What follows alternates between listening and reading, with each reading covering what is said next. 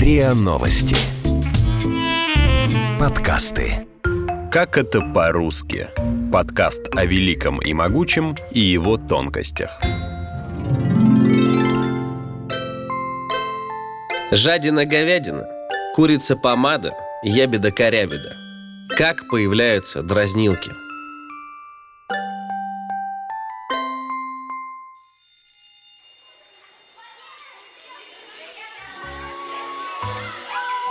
Для школьника умение достойно выйти из словесной перепалки – такой же важный навык, как для средневекового рыцаря владение мечом.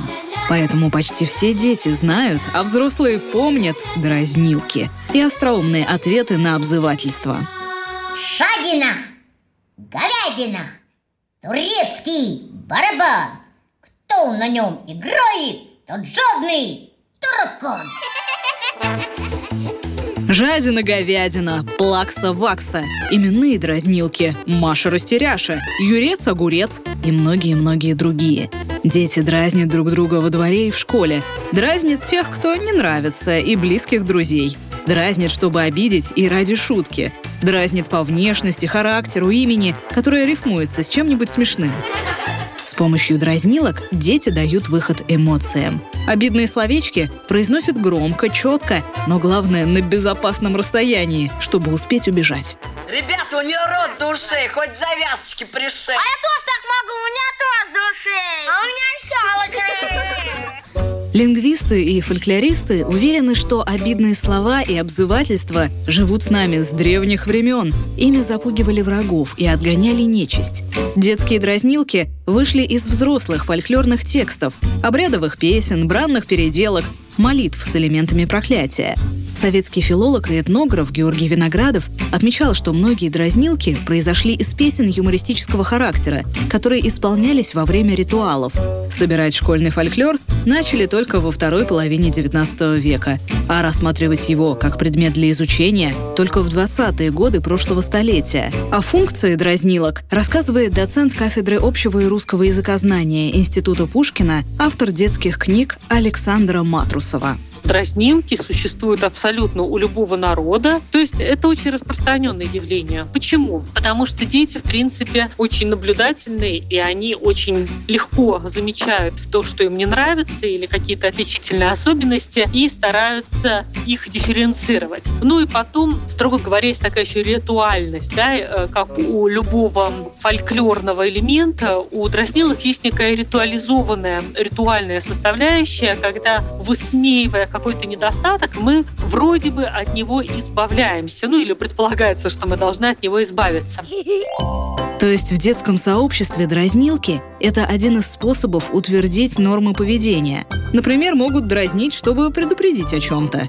Так дразнилка «ябеда-корябеда, зеленый огурец, никто с ним не играет, никто его не ест» намекает, что с ябедами не дружат. Дразнилками высмеивают поведение «воображал», «задир», есть именные и даже девчачьи дразнилки, которые используются только по отношению к мальчикам. Мишка дурак, курит табак, спички ворует, дома не ночует. Держи, сейчас я про тебя сочиню стишочки. Знай-ка, шел гулять. Жадин, трусов и воришек.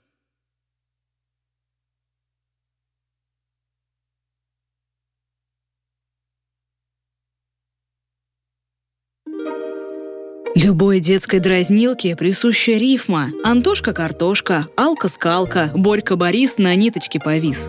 Дети очень любят все ритмизированное, рифмованное, и в языке ритм лучше всего выражается именно через рифму та-та-та, та-та-та, вышла кошка за кота, за кота Котовича, за Ивана Петровича. Всякие потешки детские, вообще практически все малые формы детского фольклора, кроме сказок и небылиц, они почти все строятся на рифме. Часто в дразнилках отражаются социальные отношения, характерные для определенной местности и даже история России. Из книги «Русский детский фольклор» российского литературоведа и фольклориста Сергея Капицы. В Каинском уезде Томской губернии дети православных или мирских припирались с детьми старообрядцев или киржаков. В случае ссоры говорили Ты кержак-лишак, а ты мершина. На том свете тебя посадят на вершину. Окончания дразнилок могут меняться от региона к региону. Например, в Москве говорят «жадина-говядина – турецкий барабан». В Санкт-Петербурге и сибирской части России «жадина-говядина – злая шоколадина». А словами «соленый огурец» заканчивают дразнилку почти во всех остальных регионах страны. Но почему к жадине прицепилась говядина? Где логика? Смысла есть, рифма нет. Рифма есть, смысла нет. А логики здесь и нет. Когда дети подбирают рифмы для дразнилок, в первую очередь, конечно, играет роль звучность и удобство слова, которое дети выбирают. И это просто фольклорная традиция. Вариативность любого фольклорного текста – это его основное или одно из основных качеств. Поэтому мы говорим, что в каких-то регионах жадин, говядина, соленый огурец, а в других регионах жадина, говядина, турецкий барабан. И дети, выбирая свой вариант, с одной стороны, руководствуются из устной традиции, то есть вот что им старшие дети в садике сказали, как им мама рассказала, они подхватывают этот вариант. С другой стороны, слова в любой детской дразнилке соединяют в себе две очень важных характеристики. Это могут быть слова, которые очень понятны, потому что любой ребенок знает, что такое барабан, что такое огурец. А с другой стороны, иногда внутренняя рифма, такая как жадина, говядина, она идет по пути абсурда, потому что для детских всех потешек, поговорок, небылиц и так далее очень важно использовать составляющую абсурда, потому что ни один ребенок в 3-4 года, если он, конечно, не сильно просвещен, он не, не знает, что такое говядина, и от этого дразнилка будет звучать еще более смешно. Рева корова, злючка колючка, Алеша галоша. Чаще всего дразнилки выглядят как парные рифмованные слова. Первое слово в такой паре обычно определяет объект дразнилки, а второе дает ему характеристику. Ребенок запоминает информацию небольшими частями, поэтому для дразнилок и других жанровых форм характерны повторы отдельных слов, оборотов и понятий. Это, это не поэтично как-то. Дело чести — отразить любое обзывательство или дразнилку. Так появились антидразнилки, ответки. Говоришь на меня, переводишь на себя. Кто обзывается, тот сам так и называется. Кто бы мог подумать, но эти и другие устойчивые формулы ответа обнаруживают в себе следы традиционных славянских проклятий. Так тебе и надо курица помазать. В некоторых случаях ответки должны не просто отразить дразнилку, но и нанести урон обидчику. Обзывай меня сто лет, все равно ты старый дед. Обзывайся, обзывайся. Без подружек оставайся.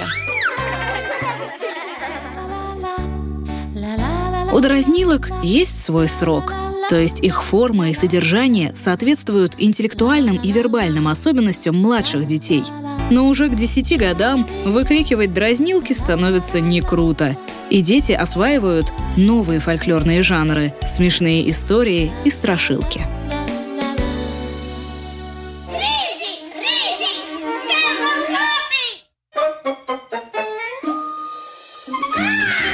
Вы слушали подкаст «Как это по-русски». Слушайте эпизоды подкаста на сайте ria.ru, в приложении Apple Podcasts, CastBox и SoundStream. Комментируйте и делитесь с друзьями.